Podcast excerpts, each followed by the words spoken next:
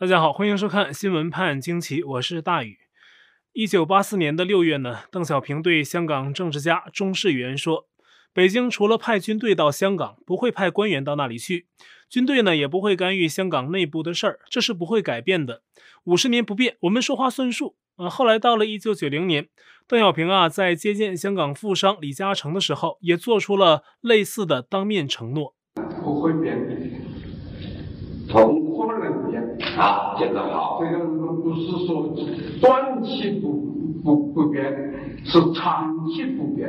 这个道理我过去讲了多少次？对，一就算说五十年不变了，五十年之后更没变的道理。一九九七年，香港主权移交，到今年七月一号，刚满二十四年，连五十年的一半还不到。共产党不仅变了，而且呢还变得相当彻底。去年七月一号前后，国安法进入香港，到现在差不多一年过去了。香港发生了多大变化，大家看的都很清楚。在即将步入新的所谓主权移交的周年之际，也是中共僵尸百年的忌日啊到来之前，香港的标志性刊物《苹果日报》也被共产党强行逼停，又给了港人一个惊喜。那过去古代的君主啊，如果有什么大型的庆典或者是什么喜事儿啊，都是大赦天下，搞一些与民同乐的活动。而现在的共产党反其道行之，在百年庆典前呢，继续为祸众生，不求其乐啊，只求屈服者跪舔，义者晋升。继六月十七号，香港警察在国安法进港后第二次大举闯入香港苹果日报大楼之后呢，香港保安局并且冻结了跟苹果日报相关的三家公司的资产，致使苹果日报直接陷入了财政困难。其实呢，就是要逼迫苹果日报关门。在多名公司高层被捕，那么香港红色恐怖日益猖獗之际啊，苹果日报董事会六月二十一号开会商议，以六月二十六号为限。决定苹果日报在香港的存留或暂别，而二十一号当天啊，苹果在社群媒体上的九点半新闻已经定下停播，不少相关的剪辑人员即刻告别了岗位。但是呢，仍有很多苹果员工表示愿意等到最后一刻。但是继续留守会发生什么，谁也不知道。黎智英的前顾问 Mark Salmon 最近对自由亚洲说。至少三名香港苹果日报员工确认，报社在六月十七号之后又收到不明来电，恐吓着说呢，香港警察还会再去一次苹果日报大楼啊，进行抓捕，抓一百个人。这完全是流氓手法，先砸了你的场子，抓几个人，然后呢，再用各种方式暗示着威胁你离开。相同的戏码我们在电视剧上也能看到很多。因此呢，Mark Simon 在采访中形容说，共产党是流氓治港。香港再无法治可言。不过呢，苹果日报的很多从业者呀，具备着香港人为正义抗争的勇气，顶着巨大的压力，不仅选择坚持留守，而且继续说着他们要说的话，就好像是面对一只突然闯入的一伙凶神恶煞、挥舞刀斧的强盗，还能镇定的发声。六月二十二号，苹果日报的评论专栏主笔，笔名为李平的杨清奇又发表了一篇评论文章，题目是。不要天快亮还尿床一泡，讽刺那些在黑暗时代、在强权压制下晚节不保的文人名士。比如呢，文中提到了冯友兰和葛剑雄。冯友兰是著名的哲学家，先后在国民党和共产党底下做事。他一九三四年呢就出访苏联，随后呢回国宣讲苏联见闻和马克思哲学，被国民党当局抓捕审讯。随后呢很快转向加入国民党，为国民党做事儿。一九四九年，中共建政，那么冯友兰呢又主动致信毛泽东，说自己过去为国民党讲了所谓的封建哲学，自己要改造自己啊，学马克思主义，对中共啊极尽献媚之能事。但是到了文革初期，还是被关入牛棚。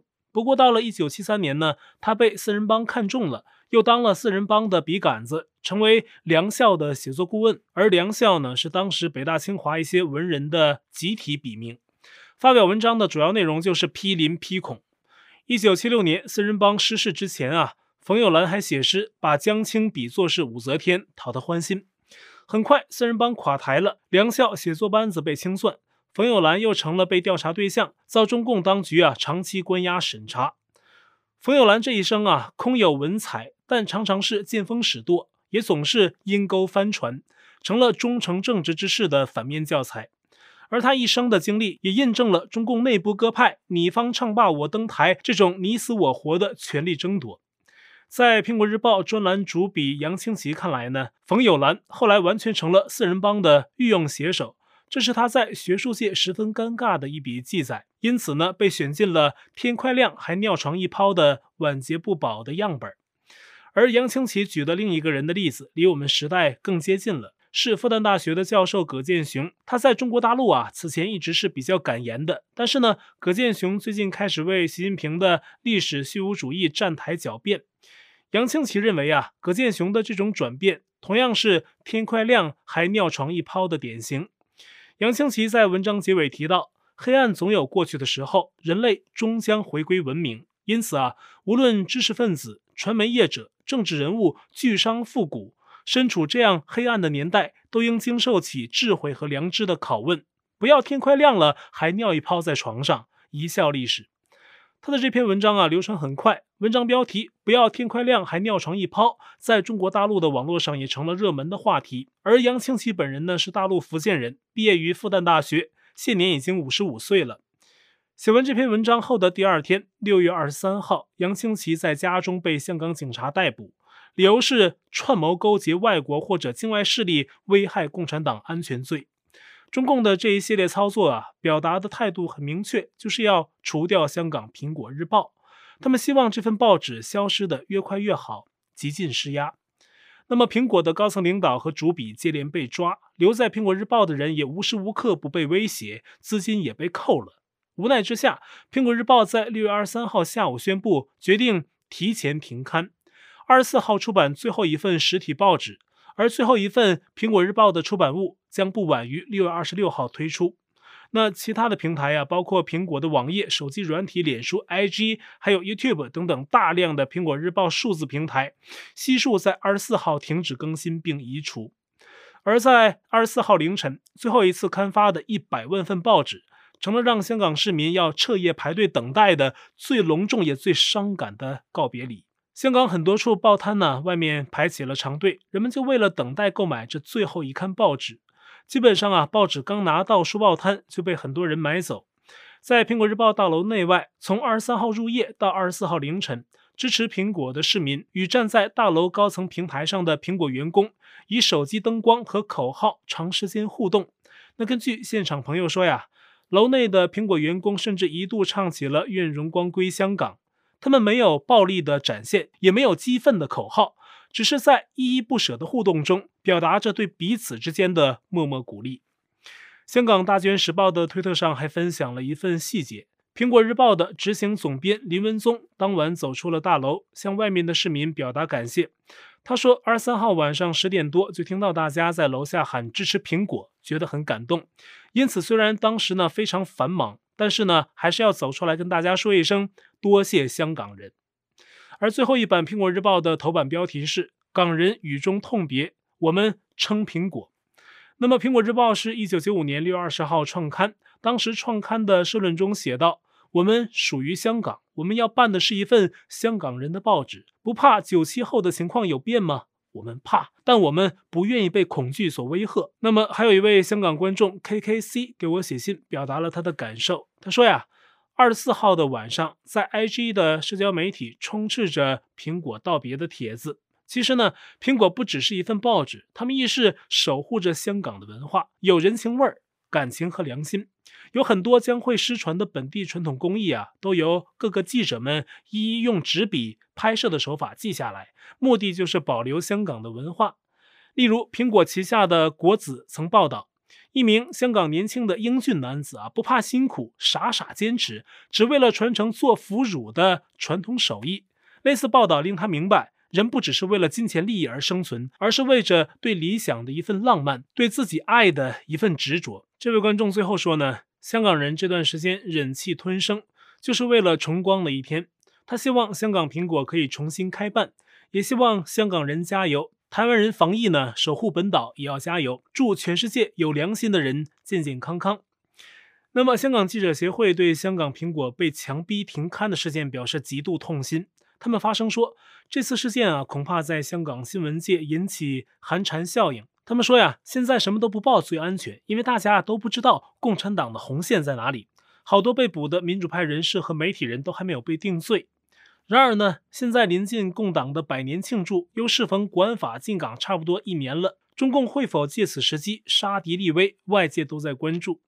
去年国安法刚进港的时候，香港二十三岁的男子唐英杰骑着插有“光复香港时代革命”旗帜的摩托被逮捕，成了国安法的第一个被告。受到的指控是煽动他人分裂国家罪及恐怖活动罪。唐英杰如今呢已经被羁押了快一年。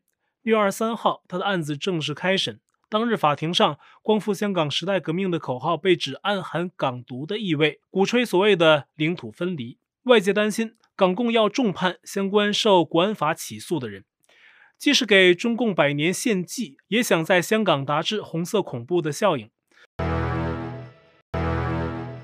而这种红色恐怖在大陆已经存在几十年，中共似乎对这种恐怖统治的手法相当满意，在庆祝僵尸百年时更是变本加厉。北京城风声鹤唳，异常紧张。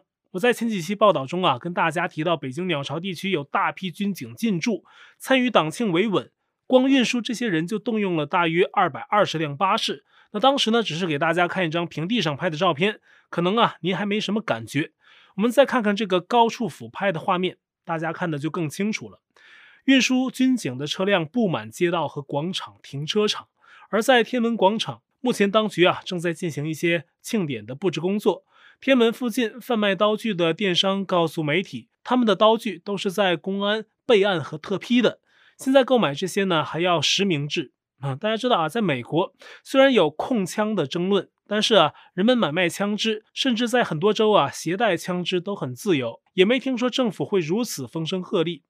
而在中共国，买刀都要严管，不知道之后是不是人们干脆不能买刀，每个居民小区统一开辟一处作为切菜的地方，刀都拴在栏杆上啊，你不能带走，每家都去那里切菜。以现在的趋势啊，我看这种事儿啊，并不是没可能出现的。之前有去过新疆的朋友对我说。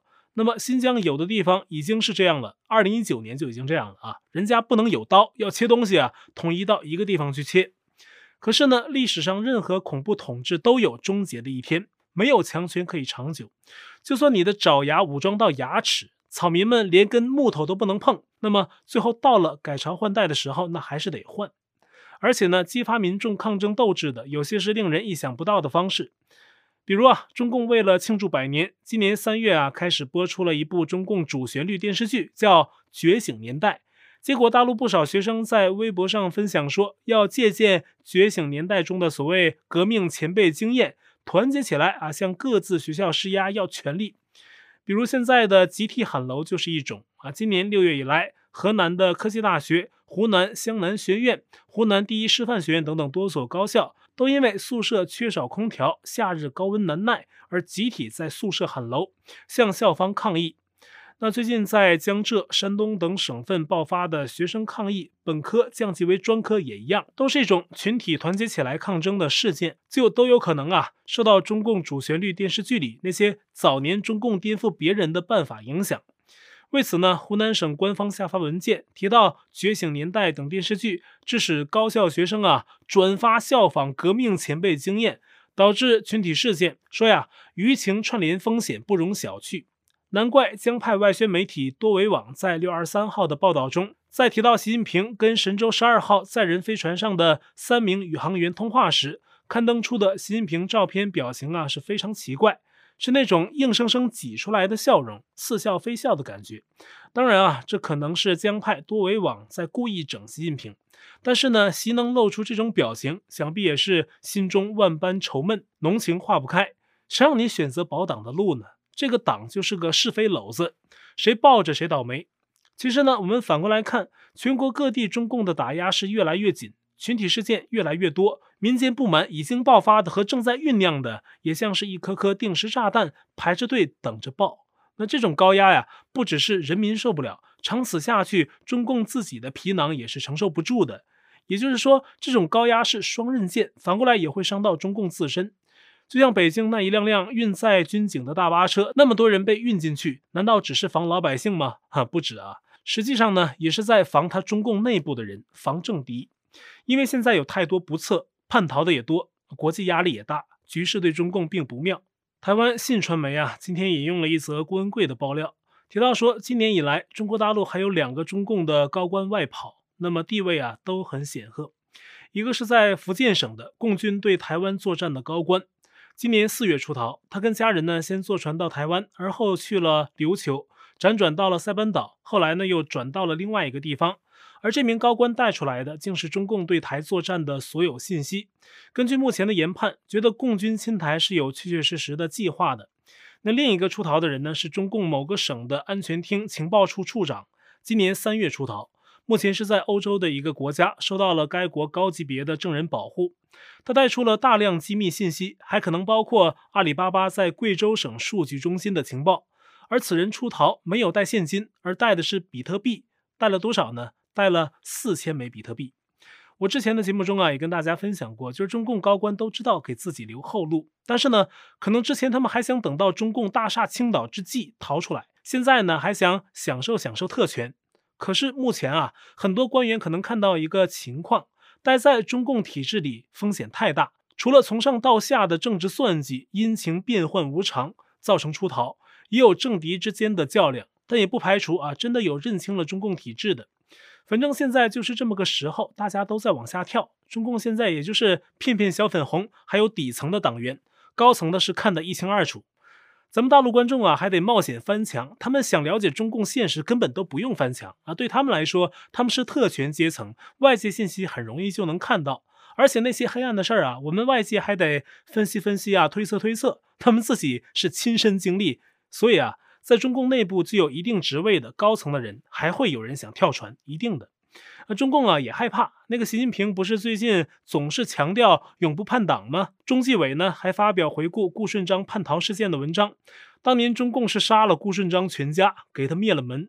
大家觉得这是中共随随便便在这个时期讲故事玩吗？肯定不是啊，就是因为有重要人物出逃，可能还不止一个。而且呢，在体制内有示范作用，中共呢是想以此对内部进行恐吓啊，就是这样。不过呢，有关中共国安部副部长董经纬出逃的事儿，美国政府这边突然发生了，发出的是一个比较令外界困惑的声音。六月二十二号，美国媒体 Spy Talk 报道说，美国政府一名要求匿名的官员给他们写信，接触他们，对 Spy Talk 等媒体啊关于董经纬出逃一事的报道做了回应。这名美国政府官员说。我们想纠正你们的报道，说中共国安部副部长出逃到美国是不准确的。哎，不准确，那难道他没出逃吗？这位美国官员继续说啊，他也不能确定或者否定董经纬到底在哪儿啊，这就很奇怪了。按照 Spy Talk 的报道，这名美国政府官员是想暗示董经纬不在美国，人还在中国，可是呢又不明说，说自己也不清楚他到底在哪儿。这里面的文章可很大啊，这就说明这种事儿，他们想让美国媒体 Spy Talk 去议会，很可能啊，董经纬是在美国，只不过现在的美国政府有所顾虑，不想对外承认，但是呢又不敢否定，那否定了以后被外界证实了，那他们不就是下不来台了吗？所以呢，给出了这样一个很纠结的说法。其实很简单啊，现在董经纬的事儿闹得这么大，他中共知道这个厉害，不止海外在关注，体制内也想搞清楚董经纬在哪儿。他就让董经纬在一个近期的、可信的，在北京的某个公开场合公开亮个相就完事儿了嘛。但是至今都没有，就说明啊，这里面肯定有问题。那么 Spy Talk 呀，引用了一名专家的话，解释了美国政府这样做的两个原因。这位专家呀，名叫 Robert Manning，是一名顶级的亚洲问题专家，给美国两党政府工作了超过三十年。他说呀，一来呢，拜登政府想避免额外的刺激。因为啊，美中双边关系持续紧张。二来呢，是考虑到美国国内的政治，想避免共和党在追究中共武汉病毒所责任的问题上发起大规模的行动，避免被共和党指责啊，比如说指责他藏匿、掌握实验室病毒泄露信息的中共叛逃者。而六月二十九号将是 G20 峰会在意大利的马特拉市举办。根据英国金融时报引述消息人士的话说，拜登认为啊，现在是时候要跟北京展开对话了。此前很长一段时间啊，美中双方一直是冷冰冰的，很少讲话。这个拜登啊，还打算最近跟习近平进行今年以来的第二次通话，还在白宫内部商讨，想派国务卿布林肯或者是白宫国家安全顾问沙利文，在今年晚些时候出访中国。这个时候出访中国，不知道拜登打什么主意啊？希望不要出现第二个基辛格。此外呢，先前有消息说，美中两国外长布林肯和王毅计划在 G20 峰会上会面，但是已经被美国政府否定，称双方并无在 G20 上的会面计划。而布林肯本人啊，目前已经出访欧洲。他此行公开的目的之一，就是要继续凝聚欧洲盟友的力量，一起来对抗中共。而目前呢，中国广东的疫情依然严峻。大陆《新京报》报道，广州的病毒啊，传播速度惊人，还举了个例子，说呀，在今年五月二十一号，在广州的第三代接触者与第四代接触者，仅仅用了十四秒就完成了传播。当时他们是在一间广州的餐厅，啊，根据监视录像的显示，两人同去洗手间洗手。其中啊，第三代接触者黄某在洗手间内没有戴口罩啊，只跟第四代接触者卢某近距离接触了十四秒，就把病毒传播给对方，造成感染。中共病毒的变种的确恐怖，而这个病毒的真相在大陆掩盖的又最严重。其实啊，中国人受共产党迫害是最重的，也是最需要知道真相的。好。我在 Telegram 上面的观众讨论群是 t.me 斜线 xwpajq 下划线 us，节目信箱是 x w p a j q at gmail dot com，还有我的会员网站网址是大宇 u s dot com 也欢迎您订阅本频道并点击小铃铛获得节目发布通知。那我们今天节目就到这里，感谢您的收看，我们下期再见。